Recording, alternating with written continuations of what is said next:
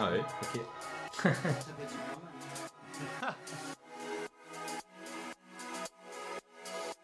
Vous écoutez le podcast Les Voix de l'hémato, une série d'échanges signée AIH, l'association des internes en hématologie.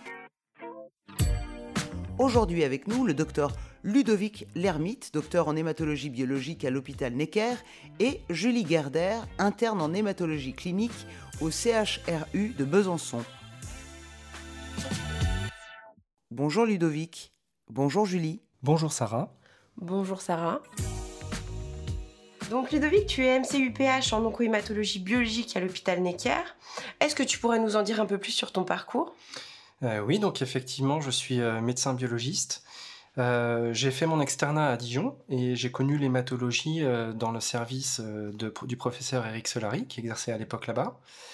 Euh, j'ai très vite été sensible euh, à la complémentarité clinique biologique et euh, du coup j'ai choisi de faire un internat de biologie médicale que j'ai fait à, Montpellier.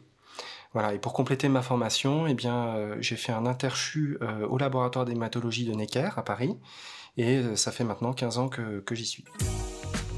Ok. Et au sein du laboratoire de biologie médicale à Necker, quelle est l'activité que tu effectues? Alors je fais une activité qui est relativement transverse sur le plan hospitalier, puisque je m'occupe à la fois des CSP euh, cellulaires et moléculaires. Euh, donc en cellulaire, je m'occupe de la cytologie, de la cytométrie en flux, et en moléculaire, euh, de la biologie moléculaire conventionnelle et NGS. En recherche, je m'intéresse surtout aux hémopathies lymphoïdes T, et en particulier immatures, donc leucémie aiguë lymphoblastique T, encore appelée LALT. Et euh, je m'intéresse plus particulièrement à la signalisation cytokinique et aux moyens euh, d'actionner cette signalisation euh, pour développer de nouvelles thérapeutiques.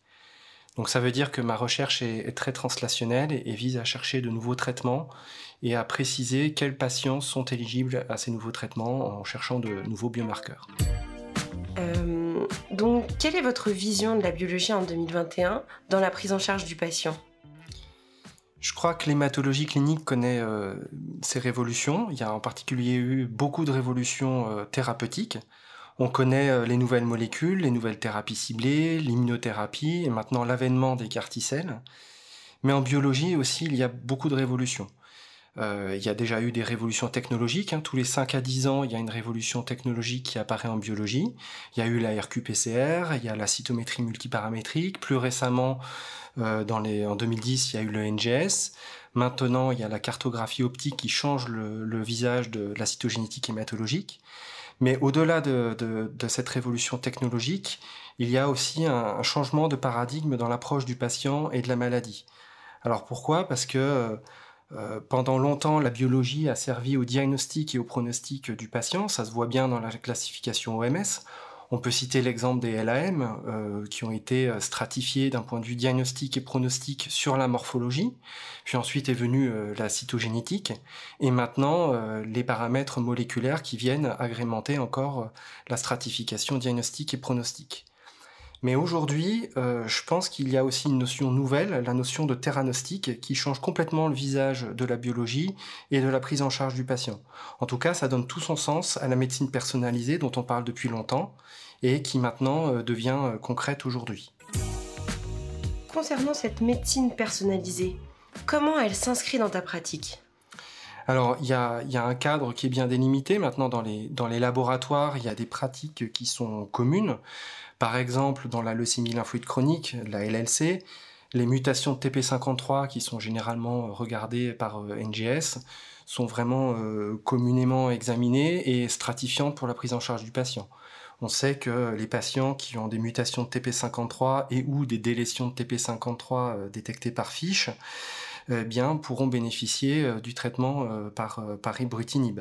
Et puis, c'est euh, agrémenté euh, depuis euh, quelques années aussi par la recherche d'autres mutations, comme les mutations de BTK, euh, qui viennent euh, préciser un profil de résistance euh, à l'ibrutinib.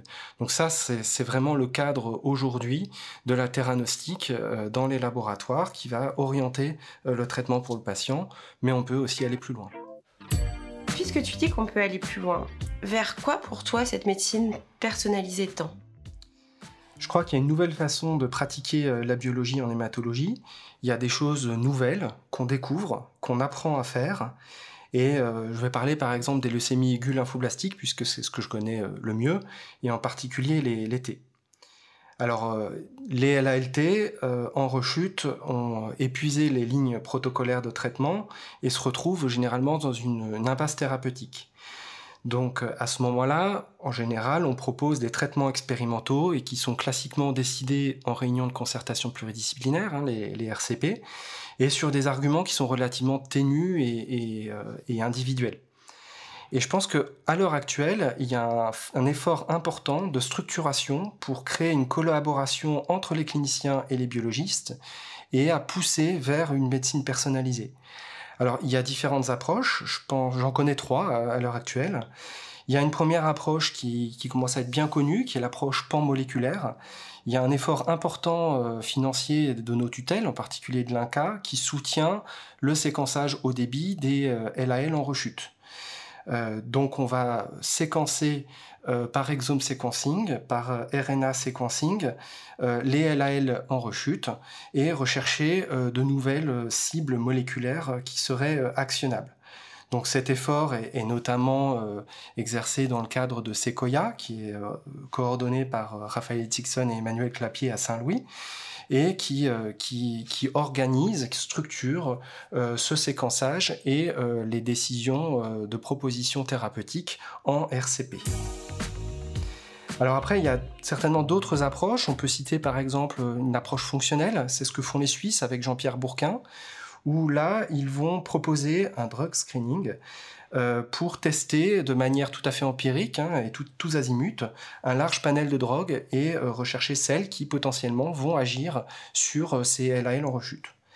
Et il y a une troisième approche qui est celle que je connais le mieux parce que c'est celle qu'on pratique à Necker actuellement. C'est une approche qu'on réalise dans le cadre du protocole ALL Target qui est coordonné par Philippe Rousselot. Et dans cette approche, on combine une investigation à la fois moléculaire et fonctionnelle. Euh, alors comment fait-on en pratique? Eh bien on collecte différentes informations sur la tumeur, sur la LALT en rechute.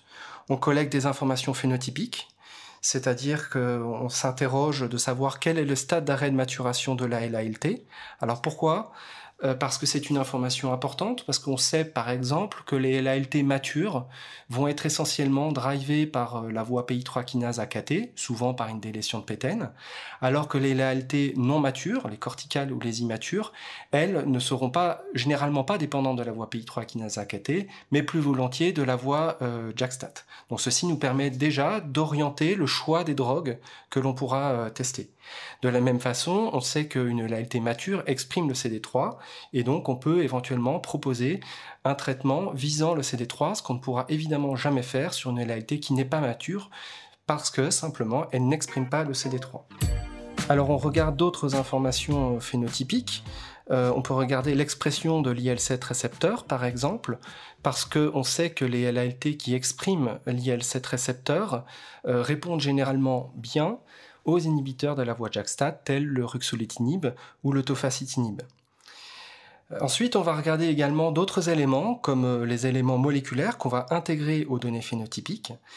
Et euh, ce qu'on va regarder, ce sont des données moléculaires issues des panels de NGS, mais cette fois-ci ciblées. Donc on ne va pas faire de l'exome sequencing, on va regarder quelque chose de beaucoup plus ciblé, le targeted sequencing, pour rechercher des mutations euh, ciblables et euh, dont on sait qu'elles sont récurrentes dans les LALT.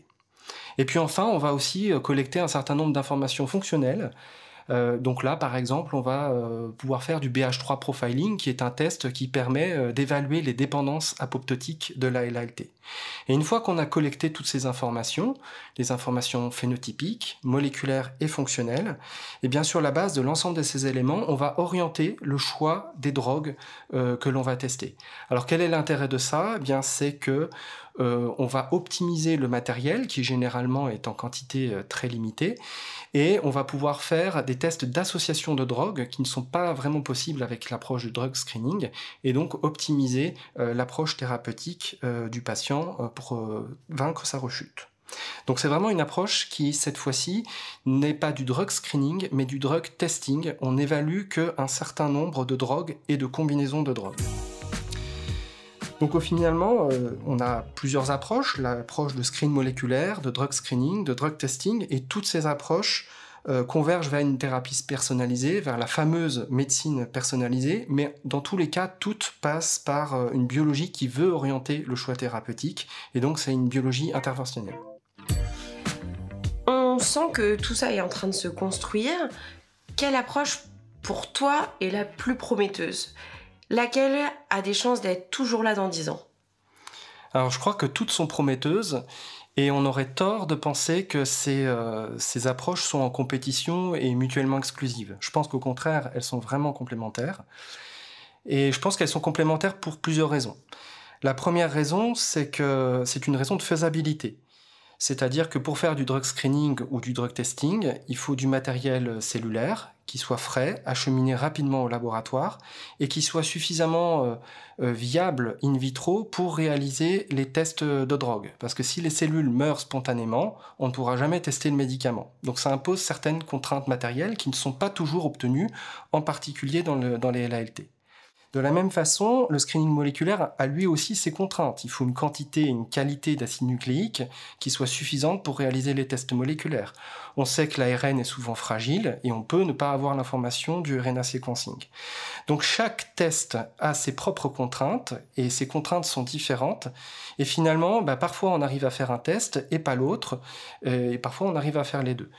Donc il y, a, une certaine contrainte de faisabilité, donc il n'y a pas forcément une technique qui va émerger parmi les autres pour des raisons de faisabilité technique.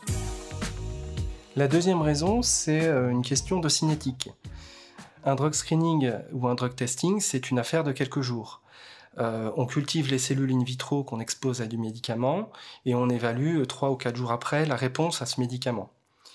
un screen moléculaire, en revanche, ça a des contraintes de temps beaucoup plus importantes. Il y a des temps incompressibles il faut extraire les acides nucléiques, les qualifier, il faut le temps de passage sur euh, la plateforme de séquençage, le temps d'analyse bioinformatique, le temps d'interprétation des variants, et puis l'interprétation collégiale des variants pour un, rendu moléculaire. Donc là, dans le cadre du screening moléculaire, on parle d'un rendu de résultat euh, de l'ordre de quelques semaines. Donc c'est pas la même cinétique entre les tests fonctionnels et les tests moléculaires. Et justement, je pense que récemment, on a un bon exemple de ça. On a une patiente atteinte de LALT euh, en rechute et on a réalisé euh, des tests fonctionnels, un drug testing.